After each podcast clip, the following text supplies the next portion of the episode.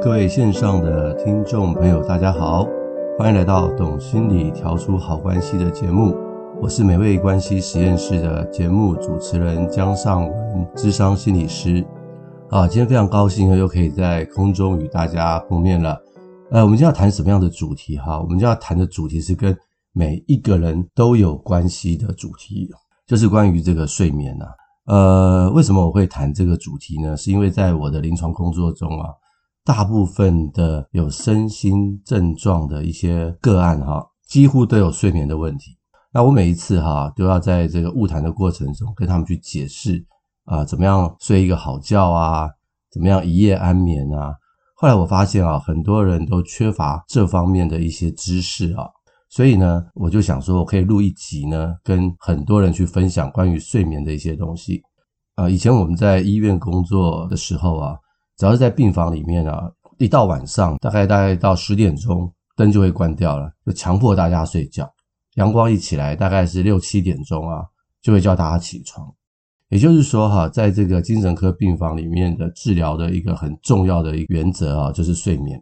那睡眠不好的话哈，很多身心的疾病啊都很难好。所以睡眠呢是非常非常重要的一件事情啊。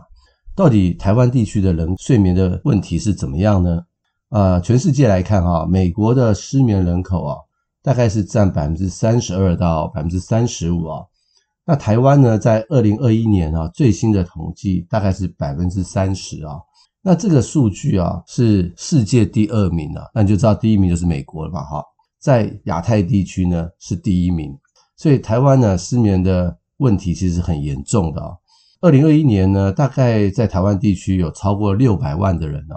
有失眠的问题哦，几乎每四个大概就会有一个人有失眠的问题哦，所以呢，这个问题其实还蛮严重的。那你可能说没有啊，我还是可以睡啊，只是睡不好啊，早上还是可以去工作啊，去上课啊。对，看来短暂是如此啊，可是长期来看呢，这个睡眠问题已经造成了我们身心上很大的问题啊，迟早会生病的。所以呢，到底我有没有这个所谓的睡眠问题呢？这边有几个指标哈，我念给大家听，大家可以先听听看啊。第一个呢，就是有所谓的入睡困难。一般人哈躺在床上啊，十到二十分钟呢，大概就会睡着。如果你超过三十分钟啊，还睡不着的话，这就是所谓的入睡困难啊。第二个是睡眠维持会困难哦。大部分的人啊，睡眠大概可以持续到天亮。啊，有一些人可能会在半夜醒来上厕所啊，或者是其他的原因起来二到三次啊，那这个都可能会发生。重点是你醒来之后就难以入睡了啊，这个问题就严重了啊。比如说你可能三点起来，然后你还很累，想想回去睡觉，然后一直要搞到凌晨你都睡不着，然后天就亮了，然后你就拖着疲累的身体去上班啊。我有很多个案就是这个样子哦。那另外一种哈，就是你清晨呢。过早醒来，清晨三四点啊，你就起来了。起来之后呢，你就没有办法睡了，所以这个睡眠品质不好，长度不够啊，所以这也可能是睡眠的问题哦。这一类的问题要是发生的话，背后可能有四种原因啊，我们可以看看是哪些原因。第一个，可能是个人的睡眠习惯不好，譬如说熬夜上网啦、玩手机啦、日夜颠倒啦，整个睡眠的节奏都打乱了。第二个是心理的因素啊，就是白天担心的事情，最近发生的一些事情啊，导致焦虑啊、忧郁啊，可能睡不着。第三个就是生病了，身体的疾病啊，不管是感冒啦、咳嗽啊、慢性疾病啊，这些可能都会造成这个睡眠的障碍啊。像我之前呢，就是不小心得到了这个 COVID-19 啊，就会咳嗽啊，一躺下来就咳嗽，所以呢就得坐着睡，哇，那真的就是。很难以入睡哈。那第四种呢，就是所谓的原发性失眠啊。那这一类的人呢，他可能也有良好的睡眠习惯啊，身体也没有不好啊，啊，也没有什么担心焦虑啊，他就是找不到原因，那就不知道是为什么了。这种人大概都只占了一成以下。大家可以去思考一下自己啊，有没有这个所谓的睡眠的一个问题。那很多时候哈，我的个案就常常跟我讲他睡眠的问题啊。然后不能睡的痛苦啊，导致第二天又要工作要上课啊，就很多的困扰。所以呢，今天我就想透过这个学理啊，去跟大家去分享一下，到底人呢为什么会想睡觉？那我们知道人怎么样会想睡觉的话，我们就可以从这个背后啊去协助一下，更好的去入睡啊。那人为什么想睡觉呢？啊，很多人说，因为累啦，啊，我今天好累哦，所以就就会睡觉啦。或者是有些人说没办法，我不想睡，可是我明天还要上班上课啊，我就去睡觉啊。著名的大学哈，John Hopkins University 啊的一个有名的学者，专门研究睡眠的，叫做 Samuel Matt，他就提出来关于这个睡眠的这个机转，他的研究啊告诉我们说，人会睡觉啊，因为有两套系统在主宰着我们的人会去睡觉。第一个系统啊叫做内部稳态系统，第二个系统啊叫做昼夜节律。系统啊，我先讲比较简单的这个内部稳态系统。什么叫内部稳态系统？它就是说，当我们人在清醒的时候啊，我们的大脑会分泌这个叫做 adenosine 啊，这是一种化学物质啊。那这种东西越多的话，会在大脑累积，那我们就会越来越想睡觉。所以你白天工作了一整天啊，其实有时候到晚上就很累了。那这个累哈。有时候，方面是到了晚上你想睡觉，一方面就是我们大脑累积的这种叫做 adenosine 的这种化学物质啊，就会让人有睡意。那另外一个叫做昼夜节律系统，这个昼夜节律系统你一听就知道嘛，昼就是指阳光嘛，夜就是晚上嘛，就是这个古人说的什么日出而作，日落而息啊。那这个昼夜节律系统就跟什么有关了？跟阳光有很大的关系。好，跟阳光有很大的关系。你可能会问说，嗯，睡觉应该是跟阳光没关系吧？阳光太亮，我睡不着。其实刚好错了，跟大家去分享一下哈。这个我们人哈会睡觉啊，根据这个昼夜节律系统啊，是因为人呢到晚上的时候啊，我们的头脑里面有一个松果体，那这个松果体啊，它是会分泌所谓的褪黑激素。那这个褪黑激素啊，一分泌之后，浓度一高之后，人就想睡觉，所以你就想说，哇，那白天这个褪黑激素就会分泌的少嘛，所以我们人就会清醒嘛。分泌的多的话，我们就会睡觉。可是呢，这个褪黑激素怎么样，它会到夜晚会分泌的多呢？它是有一个重要的因素，也就是你白天呢接触到的阳光这个光度啊，跟你晚上睡觉接触到很少的光度。也就是几乎没有光的状态，这两者啊的差距要很大。也就是说，这个光度的差距越大，这个松果体呢就会分泌更多的褪黑激素，我们人呢就越容易睡觉。所以你就可以去想象哦，现在的人呢为什么容易失眠？很有可能是因为我们白天晒的太阳不够。很多人现在大概都是在这个室内工作嘛。所以，我们虽然有日光灯哦，不过这个日光灯的亮度是不够的。那你可以看到，很多人呢是在室外工作的啊，他们可能是一些蓝领啊、劳工阶级啊，在室外工作的人，他们受到很大量的阳光，他们大部分的人都比较不会有失眠的这个问题。啊，根据研究啊，假设今天是很晴朗的白天，外面的阳光大概有所谓的十万勒克斯啊，勒克斯是一个单位。假设你坐在窗户旁边的话，只会有七百而已。假如今天是阴天的话，只会有一千而已。所以你就可以看到这个晒太阳有多么的重要啊！我有很多的这个忧郁症的患者啊，他们的睡眠问题常常是这样：晚上很累，很想睡，却睡不着；早上呢，该起床了又起不来，觉得身体很重，所以他们就是很晚睡，早上就睡到十二点。那为什么忧郁症的患者啊，会有这个睡眠的问题呢？原因跟这个褪黑激素也有很大的关系。因为这个褪黑激素的分泌啊，除了我刚刚说的这个阳光刺激之外啊，它的前驱物啊是要来自于我们体内的一个神经传导物质，叫做血清素。也就是说，当我们血清素不够的时候啊，合成的褪黑激素就会下降，量就会不足。那我们就知道了，忧郁症患者啊，或者是焦虑症患者啊。常常体内的血清素是不够的，所以你就可以知道血清素浓度不够，所以接下来合成的褪黑激素浓度就会不够。那因此怎么办？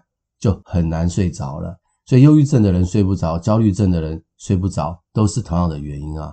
假如我们家里面有一些青少年的孩子，你就会发现，诶，这个青少年的孩子不像小学的孩子哈，青少年孩子会越来越晚睡，然后有时候父母就会很担心啊，就说你赶快去睡觉啊，你为什么睡不着呢？我们家有一个青少年的小孩就是这样，他以前小学的时候大概九点就上床喽，诶，开始念国中以后就要拖到十点，甚至有时候到十点半到十一点哦。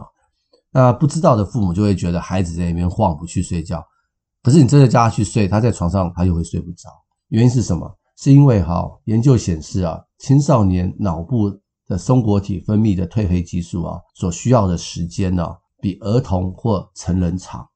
也就是说，他需要更多的时间去分泌褪黑激素。原因是什么？我们不知道。也就是他会变成要入夜睡觉的时候，就会比别人还晚了。据研究，大部分的青少年大概要晚上十点到十一点。才会有睡意哦，所以啊，青少年的父母啊，你不要去逼他们上床了。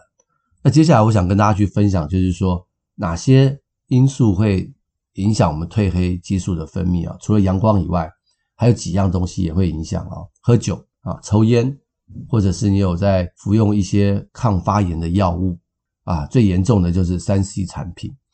呃，研究上告诉我们说，假如你使用 3C 产品两个小时的话，你的褪黑激素就会被抑制百分之二十二，很恐怖吧？所以你就可以想象哈，我们每一天哈使用这么多的 3C 产品，难怪我们的褪黑激素啊没有办法在正常的时候去分泌。所以我常常会跟我的来访者会问他们说：“你晚上会使用三 C 产品吗？”有时候他们白天要使用，可能是无可厚非啊。我跟他说，最好到晚上九点以后啊，就不要再碰。任何的三 C 产品，尤其这个三 C 产品里面有所谓的蓝光嘛，它这蓝光呢，刚好就会刺激我们的眼睛，让我们的松果体啊不会分泌褪黑激素，所以最好的方式九点以后就不要再碰任何的三 C 产品。还有另外一个，睡前运动也会让我们睡不着哦。你说，诶，不是运动是对身体很好吗？运动的确对身体是很好的。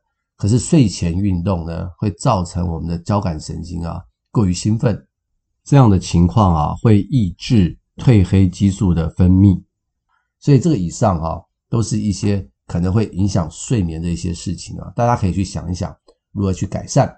美国西北大学研究说，每天早上二十到三十分钟的太阳啊，会帮助我们的生理时钟跟昼夜去同步。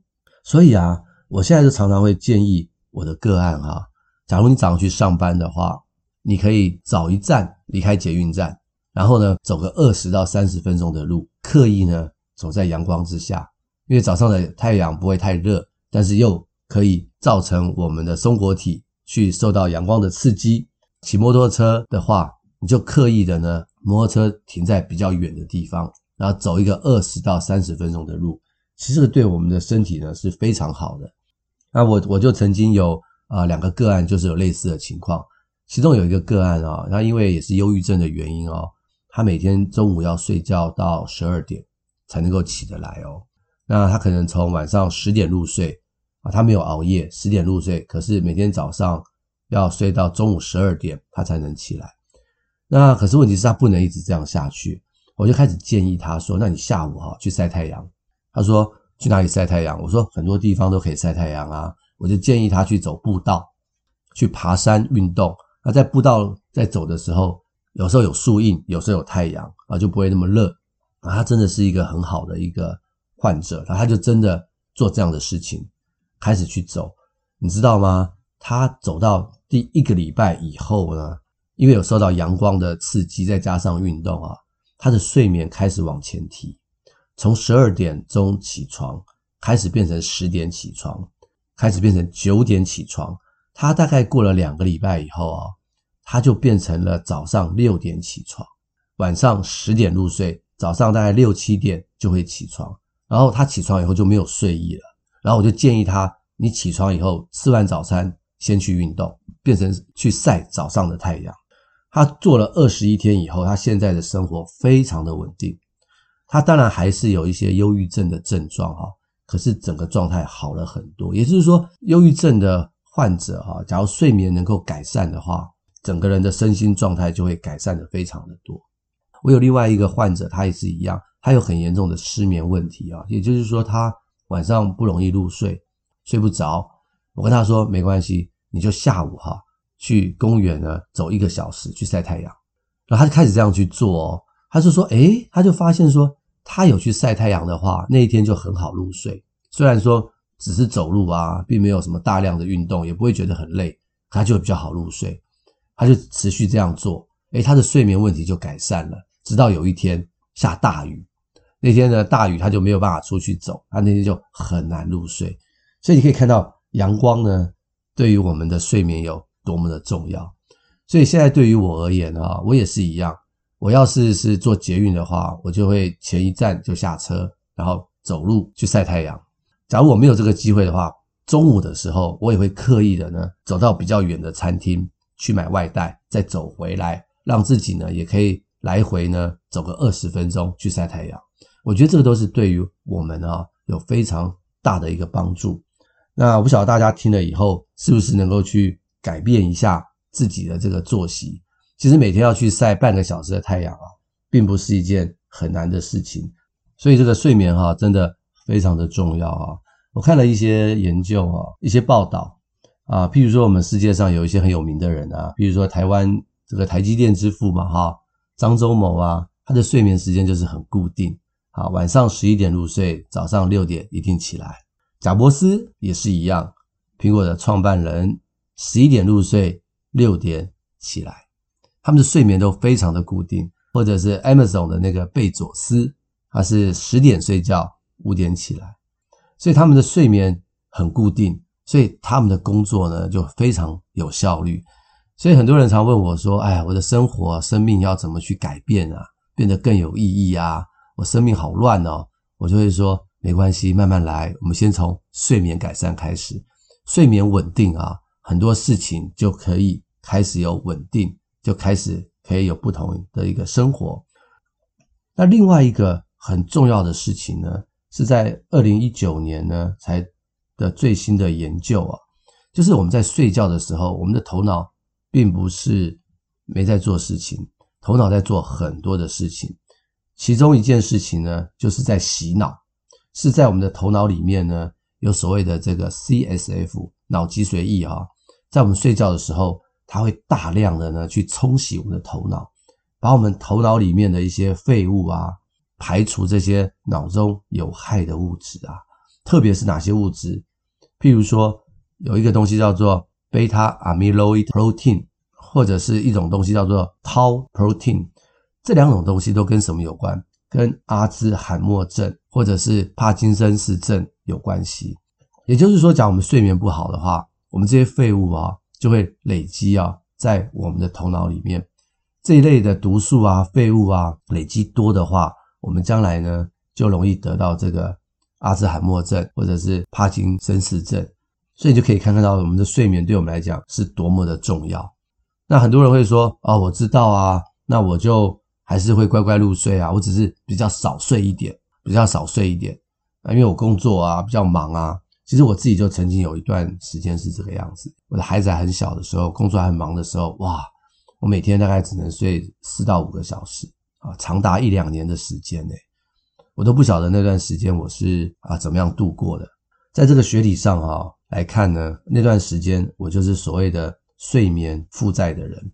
什么叫睡眠负债的人呢？就是你会主动的限制自己的睡眠时间，而造成睡眠不足。这边有几个指标，我可以跟大家去分享一下，可以看看你有没有所谓的这个睡眠负债。第一个就是哈，你在假期后啊，你更容易感觉到疲倦。也就是说，你星期六、星期天本来应该是休息，对不对？星期天以后要上班的时候，你感觉到非常的疲倦，你觉得你呢记忆力会变差，而且常常变得健忘。第三个哈，假期的睡眠啊会比平常多出九十分钟以上，就平常太累了，假期的时候、周末的时候啊会想多睡觉。然后另外一个啊，你一上床啊五分钟内就入睡了，因为实在太累了。平常的话你会感觉到焦躁不安。另外一个是你会在睡前划手机，或者是你坐在沙发上你就睡着了。以上哈七个指标啊，假如你有两个的话，就表示你有可能有睡眠负债的问题。假如你有四到五个的话，那你大概就是了。六到七个就是非常严重的睡眠负债。所以大家去看看啊，我们有没有睡眠负债的一个问题啊？假如我们有睡眠负债的问题啊，超过两个星期啊，研究上告诉我们就会造成身体的永久性伤害。他用这个负债这个名称来谈哦。大家可能就可以去理解，就是说，假如你跟银行借了钱呢，你不是要还钱吗？还钱的时候，除了还本金，还要还利息，对不对？所以呢，超过两个礼拜的睡眠负债的话，就是你连本金都还不了了。你再怎么去补眠哦，你也只能呢去还足这个利息，本金已经还不了，所以会造成啊很多身体上的伤害。而且睡眠负债的时候啊，会常常会发生一种叫做 Micro sleep 微睡眠什么意思？突然睡着，百分之五十的交通事故都是人因为疲劳开车突然睡着而发生的。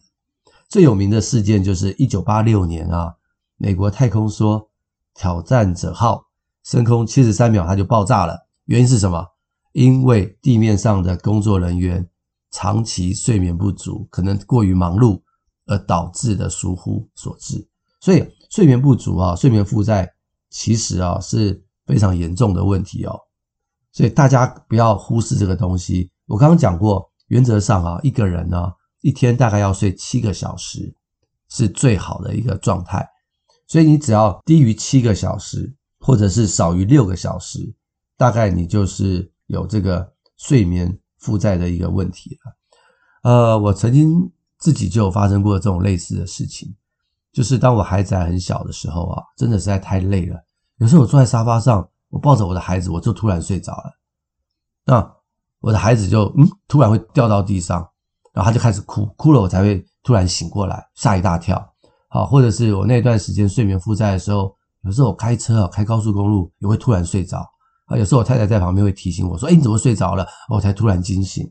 所以这个睡眠负债啊，其实是很危险的事情啊。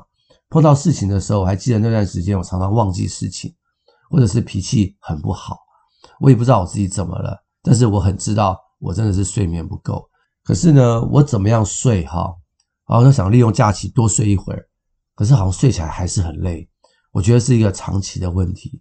坦白说哈，这个睡眠负债的问题，我花了大概七八个月调整我自己的睡眠，我才开始慢慢的调整回来。所以这个其实是一个。很恐怖的一个事情啊，所以今天哈跟大家去分享关于这个睡眠的这个主题啊。首先，我们就是要先去了解怎么样可以让我们好睡啊。我们了解我们身体的结构，好，我们了解说哦，原来我们的松果体会分泌褪黑激素，我们要怎么样让这个褪黑激素可以正常的分泌啊？我们可以掌握住这个原则，就是白天要晒太阳，啊，晒个三十分钟的太阳，晚上呢就会比较好入睡。晚上入睡的时间，最好的时间是在十一点。然后另外一个跟大家去分享这个所谓的睡眠周期。我们有好的睡眠周期呢，我们整个人呢才会是一个健康的一个状态。最后一部分就是所谓的睡眠负债啊，我们要小心我们有没有睡眠负债，千万不要小看这件事情啊。长期的睡眠负债啊，会容易让我们将来啊造成身心疾病啊，还会呢造成身体的。永久性的伤害。最后哈，这边是有很多的父母，你有小孩的话啊，要跟大家去分享。假如我们的国小学童啊，建议每天的睡眠时数哦是九到十一个小时哦。换句话说，少于九个小时就属于睡眠不足咯，就是我刚刚所说的睡眠负债哦。那你说睡眠不足会有什么影响呢？它并不是第二天早上起不来。精神不好、学习不好的影响啊，根据研究哈，假如长期是这个样子的话，两年呢就会有很严重的影响啊。有个研究啊，就把收集了八千三百二十三位九到十岁的儿童啊，看看他们睡眠不足跟睡眠正常会有什么样的结果。两年以后啊，发现什么呢？睡眠不足的孩子啊，在决策行为。冲动控制、记忆跟情绪调节相关的脑区啊，灰质的体积都比正常组来得小，也就是说，两年的时间，大脑就已经受到了严重的损坏了。所以大家不要小看这件事情，你不要说啊，小孩子这样，其实成人也是如此。睡眠不足容易得癌症，睡眠不足呢容易肥胖啊，睡眠不足容易得到身心疾病，有太多太多的影响了。所以我希望今天这一集啊的分享呢，非常的重要啊，希望今天这一集可以让大家重新去看待睡眠的重要性。然后呢，我们先从睡眠做起，就可以保持我们的身体健康。我们的心灵呢也会更加的健康，与身边的人的关系呢也会更加的美好。好，我们下一集哈会跟大家去分享，假如你真的失眠的话，或者是睡眠不好的话，那我们怎么样可以有一些方法来协助我们早一点入睡，或者是睡得更好？那下一集再跟大家去分享更多关于如何治疗失眠的一些方法。非常开心大家可以收听今天的节目啊，希望今天节目。可以给大家很多的帮助，欢迎您可以帮我们的节目分享给更多的人，让他们也可以一起去获得更丰富的心理维他命。谢谢您的收听，我们下回空中再见，谢谢。